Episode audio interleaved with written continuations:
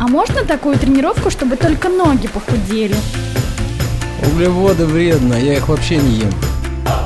Я боюсь перекачаться. Я пью 3 литра воды ежедневно. Я каждый день по два часа в зале занимаюсь. Стоп, стоп, стоп. Вы серьезно? Мы расскажем, как правильно тренироваться и рационально питаться. Все по науке. Про фитнес, чтобы мотивировать вас начать новую жизнь с понедельника. Программа предназначена для лиц старше 16 лет. Итак, всем здравствуйте. Это радиостанция «Говорит Москва». И сегодня в программе про фитнес будем говорить э, о футболе. Дело в том, что скоро э, новый э, учебный год, и куда отдать детей. Ну, футбол как популярный такой спортивный кружок, куда отдают в том числе и мальчиков, и даже девочек. Вот о детской активности на футбольном поле поговорим сегодня. И гость у меня директор футбольной академии «Искра» Алексей Попов, который с нами выходит из Хабаровска. Да, на связь? Я правильно понимаю? Алексей, здравствуйте. Добрый вечер, да, все верно, Хабаровск.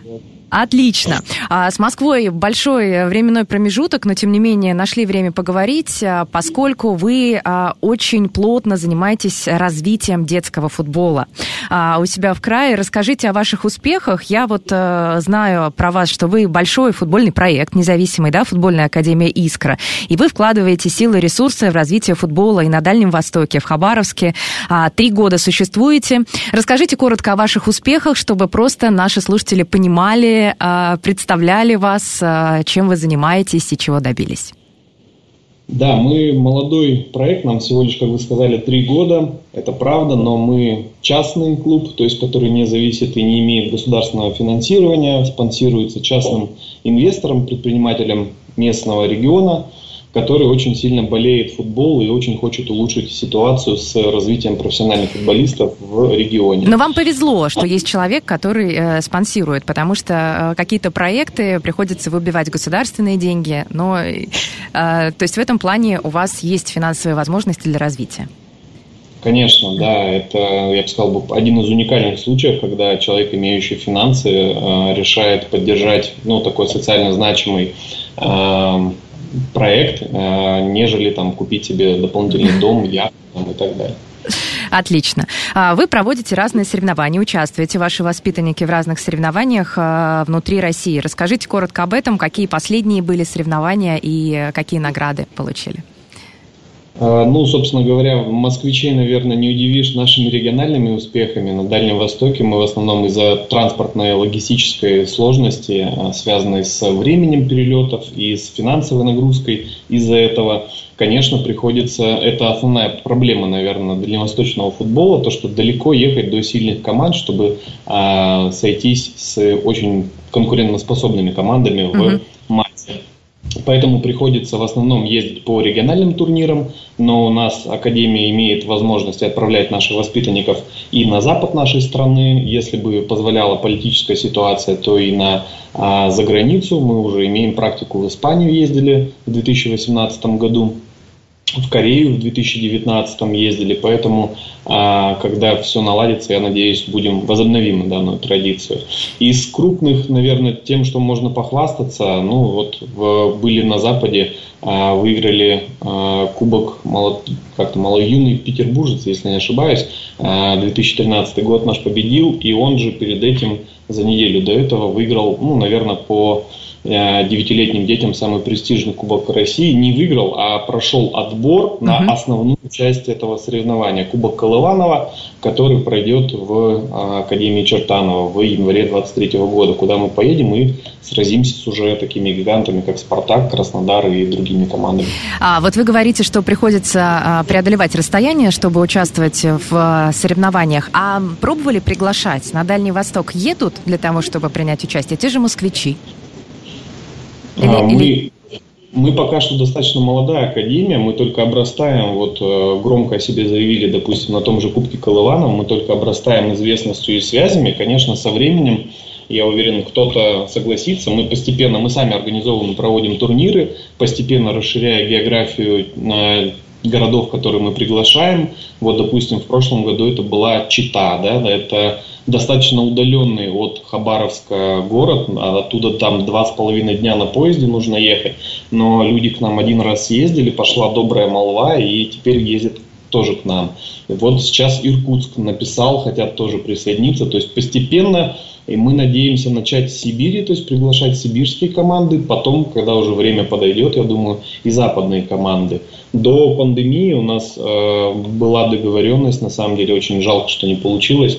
Э, мы вели переговоры с одной китайской командой, двумя японскими и одной даже датской командой. Они были заинтересованы, чтобы приехать, а, но, к сожалению, коронавирус э, очень сильно спутал нам карты в этом вопросе.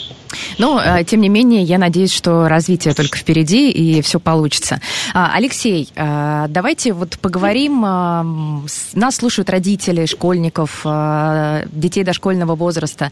Если говорить про детский футбол, вот почему стоит ребенка отдать именно в эту секцию? Какие качества развивает детский футбол и на что можно рассчитывать? Вот почему родители родители должны это привлекать?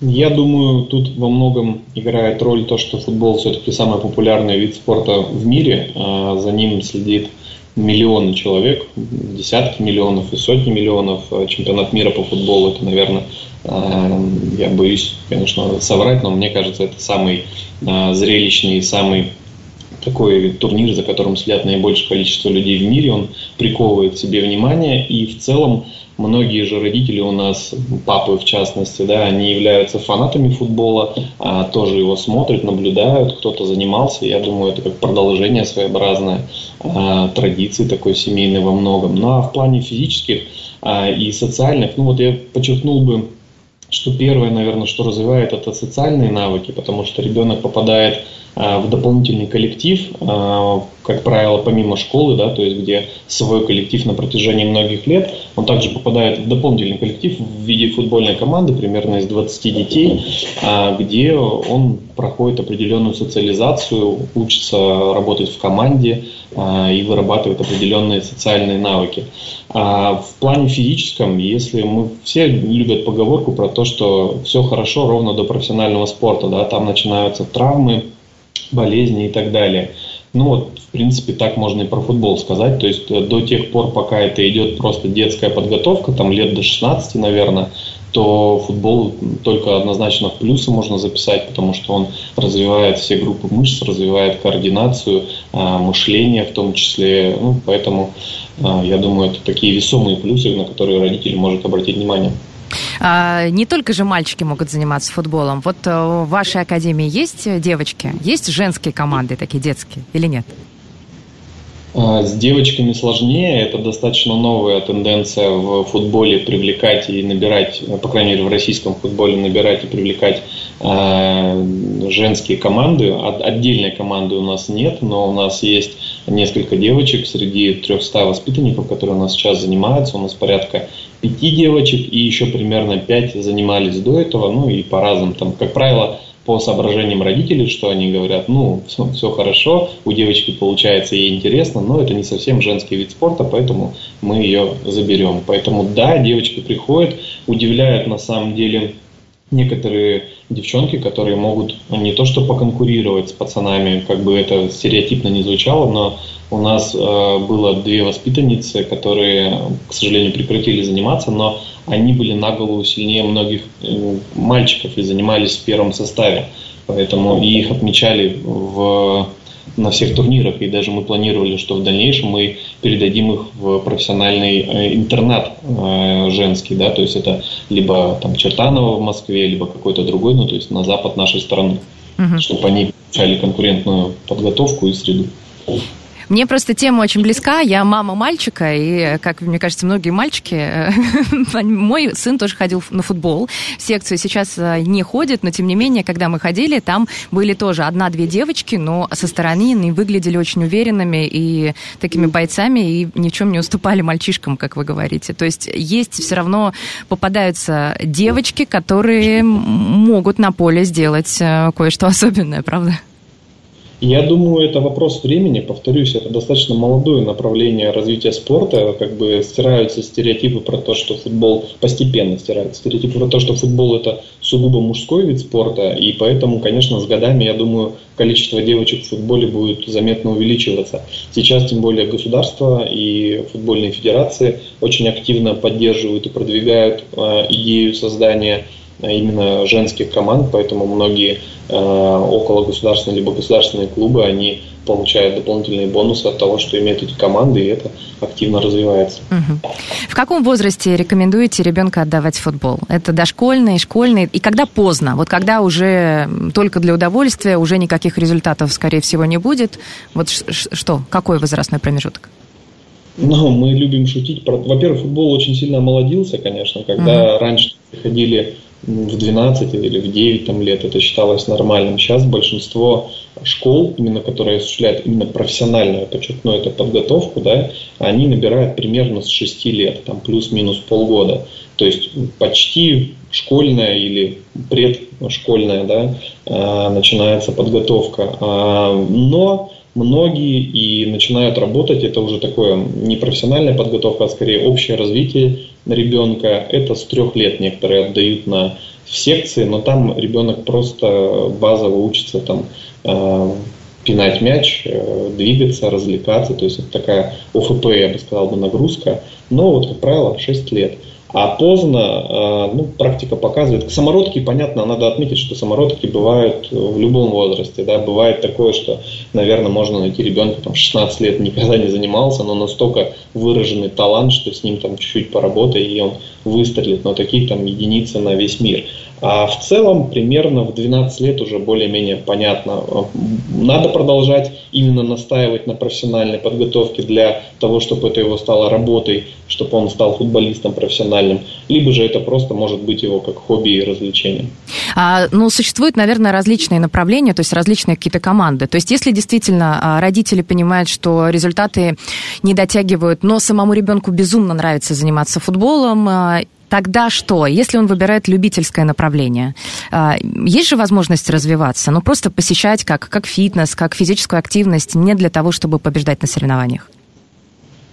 Ну, конечно, разные секции по-разному, конечно, устроены. Я mm-hmm. расскажу про нас. У нас а, примерно до 13-14 лет а, мы уже к этому времени отбираем так называемую команду профессионалов, которая будет продолжать профессиональную подготовку. Но дети, которые не попали в эту команду, во-первых, им дается дополнительный год для того, чтобы показать себя, зацепиться за состав. А кто понимает, что это не получится, они могут продолжать просто на платной основе посещать тренировки для общего развития футбольного, для получения удовольствия. Угу. Если спортивные результаты впереди и выбирает направление там подросток, ребенок, а, что это его, и он хочет развиваться профессионально. Как школа? Как вот совмещать а, вот эту деятельность спортивную с а, обычным образованием в школе? Ну, как говорится, тут надо действительно в свое время выбирать. Э, я думаю, это в самые старшие классы, там 10 или около того, лет в 15-16, там уже, конечно, возможно, учеба будет проседать, если мы налегаем на спортивную составляющую, и ребенок очень сильно тренируется, да. Но в футболе это не хоккей, э, о котором я неплохо наслышан, где бывает там по две, а то и три тренировки в день, э, когда совсем нет времени на учебу, постоянно сборы, выезды, Здесь чуть-чуть попроще, конечно. Здесь, как правило, одна тренировка в день. Это я говорю про обычную тренировку, не связанную с тренажерным залом, да, то есть дополнительными активностями, не на футбольном поле. А, ну, как правило, проблем с обучением, как правило, не возникает. Но э, ребенок или подросток, который показывает явные футбольные таланты, то он, скорее всего, ну, догадывается, что он не в науку пойдет и не там, в инженерию, а, скорее всего, свяжет свою профессиональную жизнь и трудовую деятельность именно с футболом. А, это такой ранний этап выбора профессии, когда уже, понимаешь, в подростковом возрасте не все дети могут определиться, никто даже там к 20 годам, 18 не понимает, э, там ли он учится, а тут а, уже такое осознание приходит, что хочется и может связать жизнь с футболом. А, Алексей, по поводу дополнительных активностей, вот чтобы родители были готовы, которые нас слушают, если они мечтают о ребенке-футболисте, и если все у них получится, там же, э, вот вы упомянули тренажерный зал, то есть нужно дополнительно а, оснащать свою жизнь какими-то тренировками не на футбольном поле. Ну, от родителя я не могу говорить за другие школы, я скажу, как у нас устроено. Да, да, да. У нас это предоставляется бесплатно для тех, кто посещает академию и находится в первом составе, да, естественно, все блага, которые у нас есть, включая необходимость тренажерного зала, а она наступает только в 14 лет, как правило, ну, плюс-минус, да, там полгода, когда уже сформировался э, организм, мышечные группы и так далее, а тогда наступает только необходимость уже в так называемой закачке мышцами, да, а до этого момента нет. В целом родителю, который отдает в школу футбольную, да, как правило, необходимо только вот конкретно к нам выдать ему бутсы и пожелать э, доброго дня, и быть таксистом, привозить, увозить и радоваться за его победы, а, или утешать в случае каких-то поражений или неудач. А в остальном, ну, конечно, в современном, по крайней мере, дальневосточный футбол так устроен, что а, родители, как правило, сами хотят чтобы их дети получали максимальную турнирную практику. И многие, конечно, школы а, за счет родителей да, собирают деньги и отправляют там условно в Москву. Для нас это, не поверите, это целое приключение добраться. То есть это такое событие прям для всего, извиняюсь, региона, когда одна команда едет такая в Москву, то все другие конкуренты и команды региона следят за успехами, кто-то желает удачи, кто-то наоборот, но в любом случае это такое весомое, и поэтому родители готовы вкладываться в именно турнирную составляющую. Uh-huh. Поэтому а если родитель хочет, а, чтобы ребенок тренировался, а в большинстве школ ему надо будет снабжать его экипировкой, именно бутсами, да, если в школе это не выдается. У нас форма бесплатно выдается воспитанникам. И при этом, скорее всего, откладывать деньги на поездки на турниры, потому что это, в принципе, по всей России распространено. Кроме этого, ну, я даже не знаю, что дополнительных расходов каких ну, может, дополнительную экипировку. Но, как правило, дети сами говорят, мама, там, папа, хочу, там, если они, ну, им нравится тренироваться, они сами говорят, я хочу, там, не знаю, кепку школы, да, я хочу шарф там какой-нибудь и так далее. А кроме этого, я бы не сказал, что какие-то огромные расходы, это не э, хоккей, там, где нужно э, раз там, в два, в три года обновлять дорогущий комплект экипировки. Алексей, но это у вас. Вот у нас в Москве футбольные школы, там и экипировку нужно самим платить, и выезд на соревнования, все оплачивается и так далее. Но вот вы интересно очень живо рассказали о том, а, какое это приключение прибытия в Москву, а как встречают в Москве другие команды, местные, из других регионов. Как вообще происходит э, общение участников из разных регионов России? Ну, на самом деле, я считаю, что хоть там ребята, которые ездили, им всего 10, 11, 12 лет нашим, да, которые приезжали в Москву, и несмотря на это, я считаю, что э, встречают, это пацаны же, э, uh-huh. э, оно такое полу-полу мужское общество и встречают с каким-то таким, может, высокомерием иногда, может, с пренебрежением, что очередная команда с регионов, непонятный логотип на груди, непонятное название, я такое не слышал.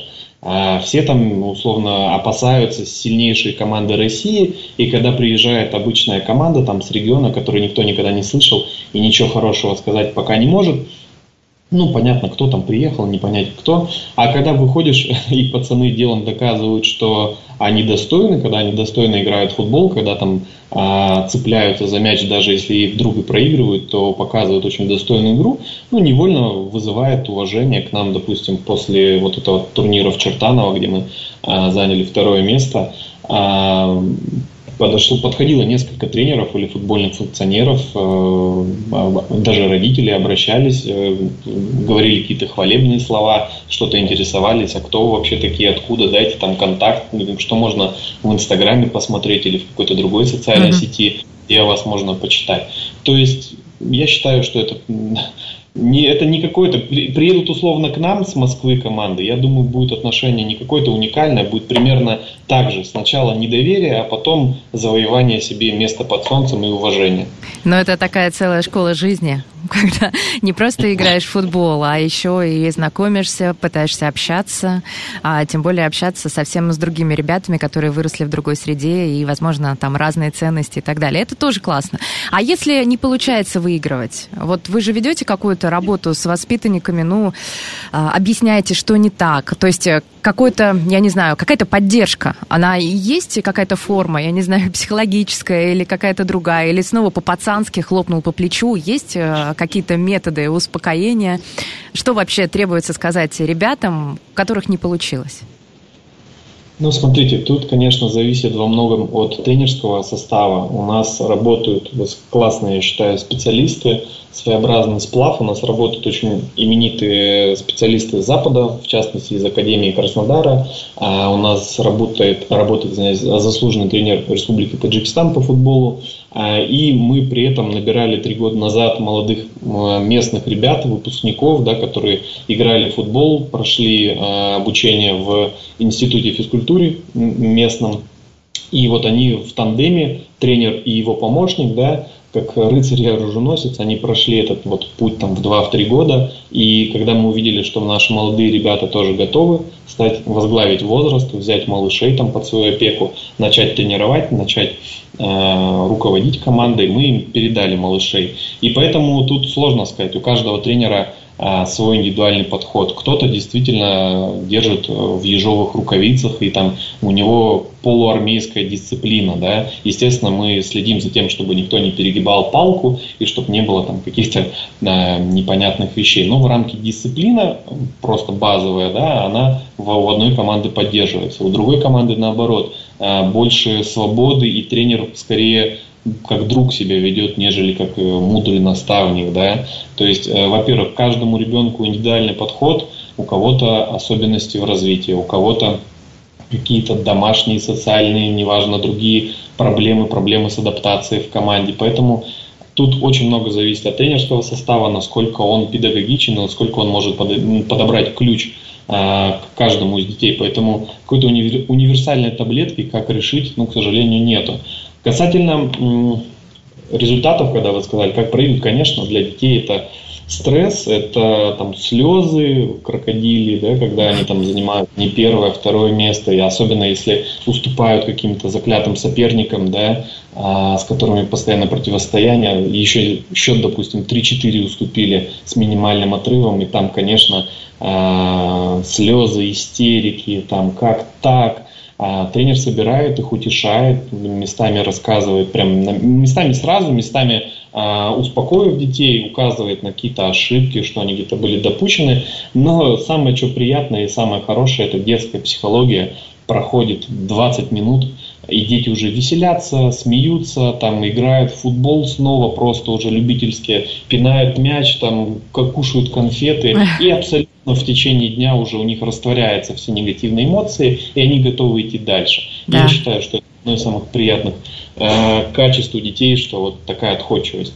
Они очень пластичные у них пока, э, и могут быстро отойти и быстро забыться. Очень. Да, не, не то, что взрослые могут э, и не затаить обиду, но некоторые дети, наверное, могут и затаить, и потом э, что-нибудь соперникам сказать. А по поводу того, с какими проблемами вообще, если говорить о развитии детского футбола в России, а какие основные проблемы? Я понимаю, что как раз а, ваши планы столкнулись и с пандемией, пандемией, и сейчас санкционный режим и политическая ситуация. Но, тем не менее, даже в этих условиях нужно искать какие-то, я не знаю, есть ли плюсы, возможно, в этом? Ну, например, а, может быть, заграничные поездки не так э, сейчас активны, но зато все внимание, фокус смещен э, вот как раз в региональную жизнь. Это же тоже, наверное, плюс для вас. Кто-то не поедет э, за границу, а кто-то а, путешествует на Дальний Восток и узнает о вас, возможно, где-то посетит здесь, в Москве, матчи, детские соревнования и узнает о вашей команде. Это же тоже хоть какой-то плюс. Вот пока вы сидели, говорили, я все пытался судорожно в голове э, придумать хоть один плюс, какой Нет. бы это нам К сожалению, у меня не получилось. Конечно, если не считать эфемерное там повышенное внимание со стороны местного э, спорта, ну, Министерства спорта, да, э, к нашей персоне и там какие-то постоянные опросники, как на вас повлияло там вот это событие или вот это. Ну вот видите, Алексей, я вас прерву буквально на секундочку, как раз продолжим. Давайте обсуждение. Мне очень интересно, как Минспорт обращает на ваше внимание, ну хоть хотя бы опросники какие-то вам дает. Мы буквально через пять минут продолжим разговор. Я напомню, что в эфире у нас Алексей Попов, директор футбольной академии «Искра», который находится в Хабаровске. Это независимый большой футбольный проект, и говорим о детском футболе. Мы расскажем, как правильно тренироваться и рационально питаться. Все по науке, чтобы мотивировать вас начать новую жизнь с понедельника.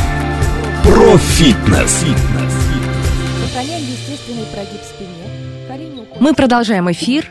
У нас в гостях Алексей Попов, директор футбольной академии «Искра». Говорим о детском футболе, о том, какие качества развивает, о том, как вообще в целом детский футбол развивается в России. Ну вот э, Алексей начал говорить до перерыва про то, что Министерство спорта обращает внимание, хотя бы раздает какие-то опросники, как повлияла там, да, пандемия на вас. Как вообще а, вы пытаетесь взаимодействовать как частная структура с государственными? А, то есть, э, может быть, какой-то грант выиграть или просить э, финансирования, или что-то обеспечить, ну вот за счет государства. Я понимаю, что у вас есть э, свой спонсор, но тем не менее, как э, вы общаетесь с государственными структурами? Ну, на самом деле, поскольку мы хотим, чтобы это стало на очень длительный период наш проект, да, чтобы он завоевал себе место под солнцем в целом на детском российском футбольном рынке, если можно так сказать, а, то мы, конечно, заинтересованы в интеграции в общую футбольную систему России, поэтому мы, конечно, проводим определенные действия для того, чтобы получить, вот не, не так давно мы получили официальный статус да, в РФС, и собираемся со временем его ну, категорию, так сказать, увеличивать наши школы, а, чтобы она уже постепенно доходила до топовых в России. Если говорить о государстве, ну давайте начнем с самого главного. Огромное спасибо, что хотя бы не нашлось у нас недоброжелателей, которые там вставляли бы палки в колеса и так далее. Потому что изначально, когда мы а, искали место, где нам строить крытый манеж, у нас э, были с определенными чиновниками трудности, которые говорили, а мне вот не нравится, что здесь вы собираетесь вот конкретно в этом районе вот такое высокое здание построить. Вот не дам и все, да. Угу. Со временем мы, конечно, может даже спасибо ему, что мы выбрали другое место и развиваемся в другом месте. Человек уже поменялся, поэтому сейчас мы, к счастью, фу -фу -фу, как говорится, э, не встречаем никаких препон в этом вопросе в плане развития. Со стороны государства, ну, как говорится, спасибо, что не мешает. А в остальном, если обращаешься за поддержкой, ну, как минимум, выслушают, рассмотрят. Э, не сказать, что какое-то покровительство есть, но э, поддержку ощущаем. Я не буду скрывать, она пока что бюрократическая, там где-то быстрее э, бюрократические жернова, так сказать, крутятся, и быстрее получаем какие-то ответы на вопросы, есть возможность пообщаться с губернатором, чтобы от него какую-то информацию получить, содействие в каких-то вопросах с, мини- с министром спорта местным. А, так что грех жаловаться, как говорится. Ну, финансовой поддержки не получаем, но хотя бы, повторюсь, э, интересуются, следят за нашим развитием и, насколько я знаю, строят определенные планы на, ну, условно, интеграцию нас в футбольный мир Дальнего Востока. Ну, я в таких моментах всегда вспоминаю показатели эффективности работы губернатора, а тоже выгодно властям, потому что если сильный проект, э, тем более спортивный, у нас э, вектор взят в стране на развитие физкультуры и спорта, если такие проекты есть, большие и успешные, то это на руку. Ну, по крайней минимум для отчетности, а, а уж максимум, чтобы это было и чтобы это приносило пользу. Ну, а, хорошо, про государство поговорили, а теперь возвращаемся к обычным а, вопросам, которые, возможно, могут задать родители, когда нас слушают. А, если а, хочет ребенок стать профессиональным футболистом, родители поддерживают, вот вы говорите, там, в подростковом возрасте он принимает решение, тренеры, да, говорят, есть талант, есть э, там навыки полученные. Дальше что? Участие в соревнованиях и просто развитие. Есть ли какие-то еще ну, выходы на другой уровень? Или нет? Ну, смотрите, я чуть отмотаю назад, uh-huh. детский период, да, когда ребенку там 6 лет, а его привели на футбол. Во-первых, э, понятно, что никто не знает, как выстрелит э, ребенок. Очень глупо смотрится с профессиональной точки зрения э, конкуренты, которые заявляют о том, что мы растим там чемпионов или еще что-то в этом духе, потому что ну, никто не может гарантировать, что из этого ребенка, если он прям не ярко выраженный талант по типу там Месси, э, никто не гарантирует, что он станет профессиональным именно игроком, будет получать зарплату и на это жить и содержать семью. А, поэтому сложно требовать от родителей, что они там в 6 лет уже решили, свяжет ли их ребенок э, с футболом свою жизнь. Но вот уже лет в 11-12, когда ребенок позанимался по 5 лет примерно, да, и там явно видно, обучаемый он, необучаемый, есть ли у него талант или трудоспособность. Ну, то есть талант, я считаю, может вполне компенсироваться трудоспособностью ребенка, что он горит футболом и хочет э, выкладываться по полной. Вот условно, если сравнивать, то Месси, у которого ярко выраженный талант, или Роналдо, у которого ярко выраженная работоспособность, который над собой работает очень сильно.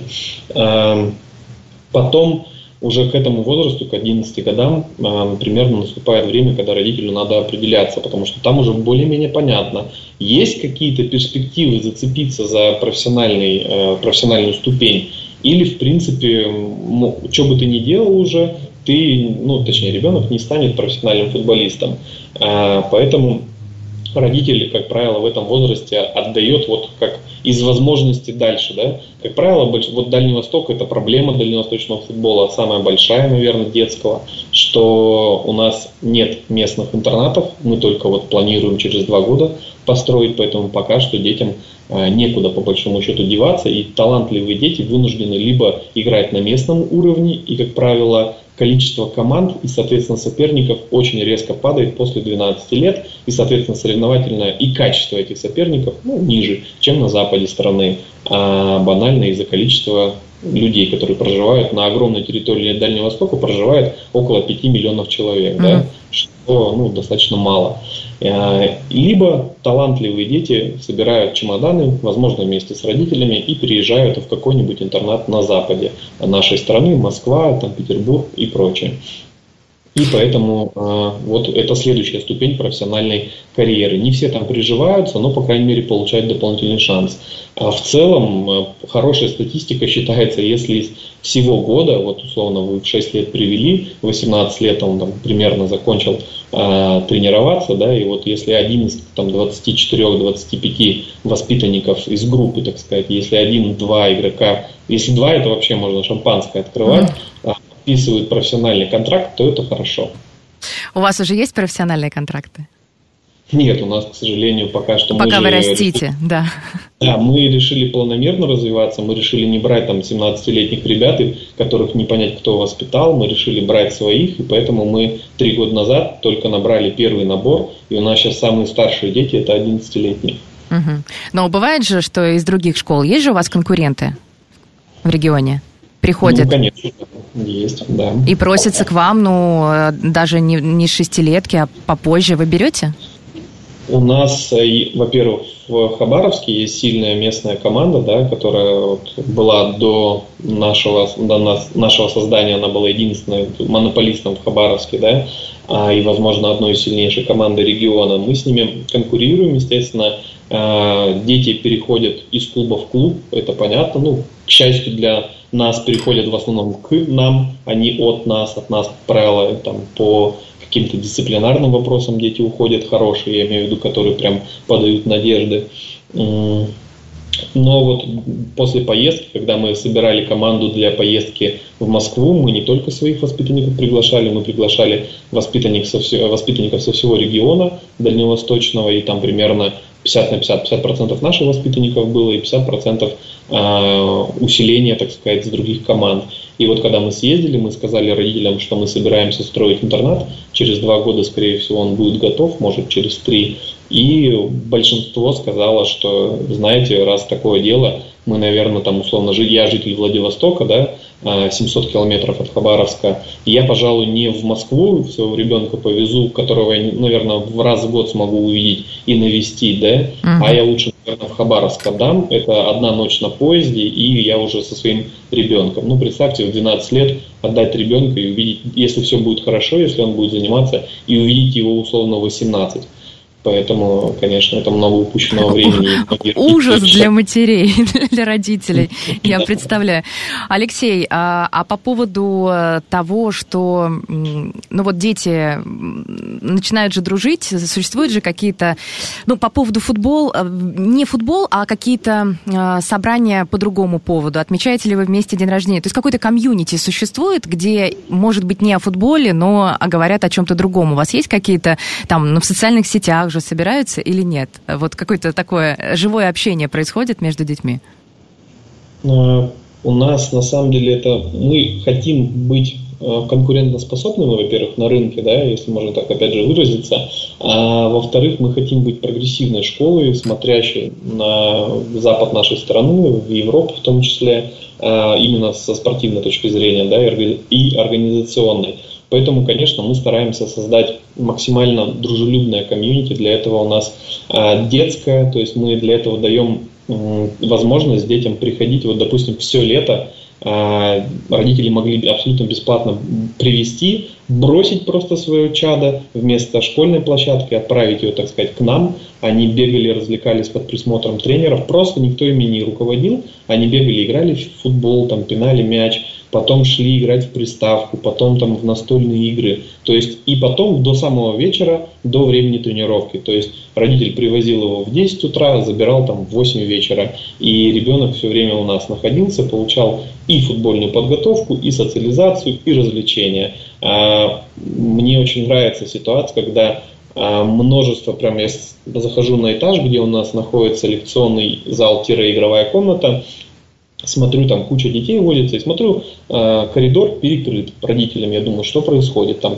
5 или 6 родителей перекрыли коридор. Прохожу, и оказывается, что это родители, которые пришли забирать своих детей, и уже там в течение 10-30 минут просто уговаривают их, ну пойдем домой, пойдем домой. Дети отказываются. Поэтому это приятно, конечно, видеть. Поэтому мы стараемся с родителями также ездить и с детьми на различные там, условные шашлыки, природу, а ездить в детский лагерь детей отправляем, чтобы они могли там дополнительную социализацию получить, да, и развлечения в том числе.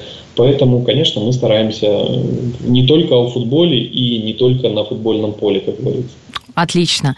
А что с тренерским составом? Хватает ли вам специалистов?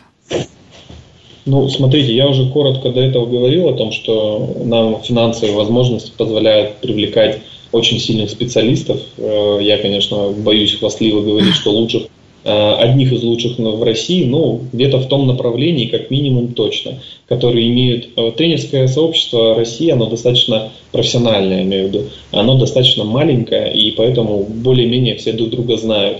И когда мы только открывались, конечно, кого-то пригласить, или если быть честными и правдивыми, то заманить в Хабаровск э, на другой конец земли было сложно, даже за дополнительные финансовые да, какие-то деньги. Но время идет, и сейчас сложилась такая тенденция, что э, люди видят со стороны, то есть люди того же Краснодара, мы с кем-то из них общаемся, они видят как у нас устроено, как у нас развиваются тренеры, какие мы шаги делаем для строительства инфраструктуры. Мы просто за три года четыре новых поля построили, крытый манеж, да, включая крытый манеж, а, построили прекрасное место для проведения детей, ну, развлечения детей и дополнительные всякие активности. Поэтому сейчас, наоборот, у нас есть список кандидатов, которые говорят, ребят, вы нам позвоните, если у вас есть вакансия, мы готовы приехать по деньгах, договоримся. Поэтому нам везет в этом вопросе. О. У нас и имя, и возможность, да, а, чтобы приглашать кого-то к себе. Но в целом, что Дальний Восток, это очень остро стоит вопрос. Что в целом по России чуть лучше, но тоже достаточно остро. Это нехватка профессиональных кадров. А, многие называют себя тренерами по футболу, а за спиной у них только условно просто участие в футбольных турнирах как игрок, а не как тренер. То есть не каждый игрок хороший тренер и наоборот, соответственно. Но при этом вы смотрите на какое-то образование, должно быть определенное образование физкультурное или достаточно опыта практического? Нет, конечно, у нас нет ни одного, кто не имеет физкультурное образование. Если такие есть, то они выше помощника. То есть, ну, я скажу грубо, извините меня, все помощники, кто это послушает, я очень сильно сейчас утрирую, они условно подносят мячи и расставляют фишки на поле, да, то есть у них э, вспомогательная функция, вот как я говорил, как оруженосцы работают, да, а только выше помощника тренера, к сожалению, такие люди подняться не могут. Поэтому мы набираем молодых людей, они проходят образование, во-первых, ну, физкультурное, да, получают, либо педагогическое, и как только они его заканчивают, только после этого они могут претендовать на то, чтобы стать тренерами и получить под свое начало ну, полноценную команду. А, это, это на самом деле ценно, потому что не во всех, а, а, сколько я знаю, различных центрах даже подготовки по разным направлениям, разных активностей, не только футбольные, есть такие там кадры. А, а по поводу местных, вот вы говорите, приглашаете, заманиваете в Хабаровск. Есть же местные какие-то тренеры, которые готовы работать, или им не хватает квалификации? Вы же их доучите мы в первую очередь смотрим либо на молодых активных, кого не поработил, если можно так сказать, дальневосточный футбол и связанные с этим проблемы, да, а именно отсутствие перспектив. Ну вот я просто приведу пример. Есть да. условно хороший клуб, предположим, местный, туда приходит работать молодой, горящий тренер. Даже я знаю личный пример, который поработал на западе нашей страны, в частности в Краснодаре. Он приходит, у него глаза горят, он говорит, я хочу работать, я знаю, как надо работать, давайте, вот вам отчетность, вот вам это. А руководству его клуба это все неинтересно, или тренерам, которые с ним работают. Он попадает в своеобразное болото, где народ перегорел, ну, условно, система сломала ну, их, да, а они попадают в ту среду, где не мотивированы для того, для развития, и более того, на них немного даже странно смотрят, типа, что ты суетишься, ну, давай проще веди себя, что там, какие отчеты. Я не хочу смотреть твои отчеты, да, я хочу, чтобы ты просто пришел на тренировку, у тебя никто не, не убился, там, не поломался, и все дети ушли, и никто ко мне из родителей не пришел после этого, это я виду пародирую а, руководителя какой-то школы, да, и чтобы ко мне родители потом с претензиями не приходило. А свои там отчеты, конспекты и планы тренировок я даже их смотреть не буду, отстань, да, а мне некогда. А вот мы категорически против такой системы, и поэтому мы набираем либо состоявшихся профессиональных э, тренеров с горящими глазами с запада нашей страны, либо молодых перспективных пацанов с местного региона, которые явно еще ну, не попали под это влияние и хотят развиваться и расти в э, личностном и тренировочном плане. У нас же действуют разные программы. Дальневосточный гектар. Вот сейчас э, кэшбэк стартовал туристический. Там должно 40% могут вернуть, если поездка будет по России на Дальний Восток. Если переедет семья из запада страны на восток э, и а, ребенка вы же возьмете? То есть э, есть у вас приезжие, а, я не знаю, из центральных регионов, вот, которые переехали, и дети пришли к вам в академию? Ну, это, конечно, есть такой ребенок, он... Один? В этом вопросе, да, потому что, ну, вы поймите, отсюда идет миграция с Дальнего Востока, поэтому в основном от нас уезжают. Но вот, допустим, да. в качестве хорошего примера, сейчас два наших воспитанника, ну, в целом уехало примерно в районе 10 человек, вот за 10 семей, и, к сожалению, как правило, самых сильных детей переезжают, и они даже еще не в интернат, просто для семья решает изменить условия, очень популярен Краснодарский край, и вот э, двое детей переехало, и они занимаются сейчас в Академии Краснодара. Я знаю, один ребенок, я, честно, сейчас не вспомню, но тоже в какой-то серьезной команде а, он занимается. Поэтому отсюда тоже дети уезжают, ну и, к счастью, для нас они продолжают футбол в серьезных командах. А касательно касательно того, что я все думал, почему сюда резко начал ехать народ Запада. Оказывается, есть кэшбэк и поддержка государства. Ну, кэшбэк туристический, это на поездки. Если покупаете тур э, по России, то вот э, нынешний кэшбэк, который сегодня начал действовать, когда можно купить тур, его использовать, по-моему, осенью, э, поехать, там не просто 20% возвращается, а уже 40%, если выбираешь как раз направление Дальнего Востока, если туда в туристических целях всех поехать. Ну, то есть... Тогда всем добро пожаловать. Вот, да, отлично. А, Смотрите, у нас есть пять минут, э, Алексей, до завершения программы. Я бы хотела, чтобы вы дали какие-то рекомендации родителям и тем, кто имеет маленьких детей, которые только, там, я не знаю, слышат от своих сыновей, я хочу играть в футбол, люблю пинать мячик и так далее, начиная вот от маленького возраста и заканчивая советами уже э, родителям подростков, если они хотят свою жизнь с футболом, что нужно просто учесть, какие-то, какими-то широкими мазками, просто вот вам слово, а, что бы вы посоветовали, какие бы рекомендации дали? Я бы хотел бы отметить, что если ребенок хочет заниматься, если у него есть желание, э, то, конечно, отдайте его, желательно потрудитесь, потратьте время, э, не берите там первое же объявление, которое вы увидели, потому что зачастую много говорят, много при этом берут денег, но результат очень низкий.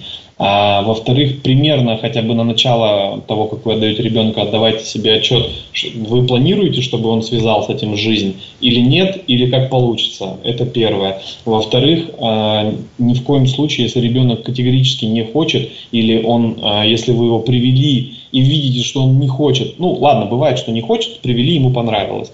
Но если он пришел и вы увидели, что ему не нравится, что он не заинтересован, не мучайте ни себя, ни тренеров, никого, не надо. Выберите другой вид спорта, их очень много, и рано или поздно 100% ребенок найдет то, что ему интересно.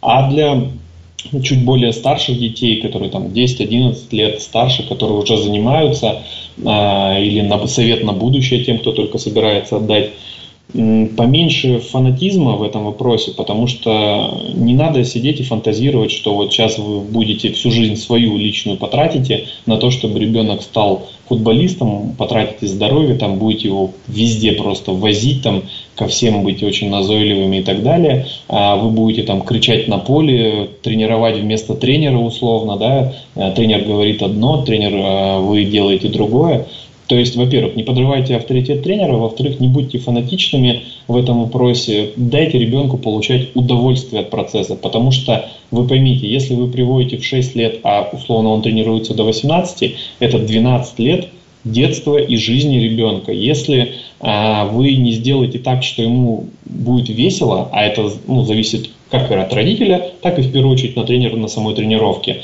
то он просто через походит там 5-6 лет и перегорит, ему станет неинтересно, особенно когда начнется половое созревание и другие увлечения, в том числе девушки там и какие-то другие интересы появятся. Очень много детей бросают э, профессиональный спорт или профессиональную подготовку только из-за того, что им стало неинтересно, из-за того, что они ощущали прессинг со стороны родителей или со стороны там тренера, допустим. Поэтому а, не давите и большая просьба ко всем родителям, нынешним родителям воспитанников, будьте адекватными на всех соревнованиях, на всех турнирах, потому что местами там чуть ли не до драк доходит, там, а, что все знают, вот как про- на футболе на большом говорят, что а, все на трибунах знают, как играть, кроме 22 игроков на поле, да, так и здесь родители постоянно обращаются с подсказками, выкриками, а, местами оскорблениями в адрес даже детей, своих, чужих, оскорблениями других родителей. Давайте делать культурное общество. Я повторюсь, у меня есть очень приятный опыт поездки на детские турниры в Испании, где абсолютно другая атмосфера стоит, где а, даже конкурирующие команды, родители садятся а, и подчеркну с бокалом вина, что Вот я только хотел сказать, пьют, наверное, вино и обсуждают детей. Да, с бокалом вина сидят и даже местами полглаза на поле, а остальное, ну как там, Луиза, у тебя дела, как там а, дача ваша поживает, примерно вот так. Им футбол второстепенно, главное, чтобы дети получали удовольствие, но при этом они гораздо лучше наших родителей подготовлены, у них есть кричалки на все случаи жизни, и поэтому я хотел бы, чтобы, ну, я честно стараюсь привить у себя в академии Мгм. именно атмосферу и родительское поведение. Блестяще. Спасибо вам огромное. Просто, э, я не знаю, мед для моих ушей, когда вы говорите, что не нужно заставлять ребенка и так далее, быть более адекватными. Спасибо огромное. А Я напомню, что в гостях у нас был в программе про фитнес Алексей Попов, директор футбольной академии «Искра», которая располагается в Хабаровске. И миссия а, этого футбольного проекта сделать Хабаровск яркой, большой точкой на спортивной карте России. Все правильно сказала? Все верно. да. Алексей, спасибо вам большое и удачи вам в вашем деле.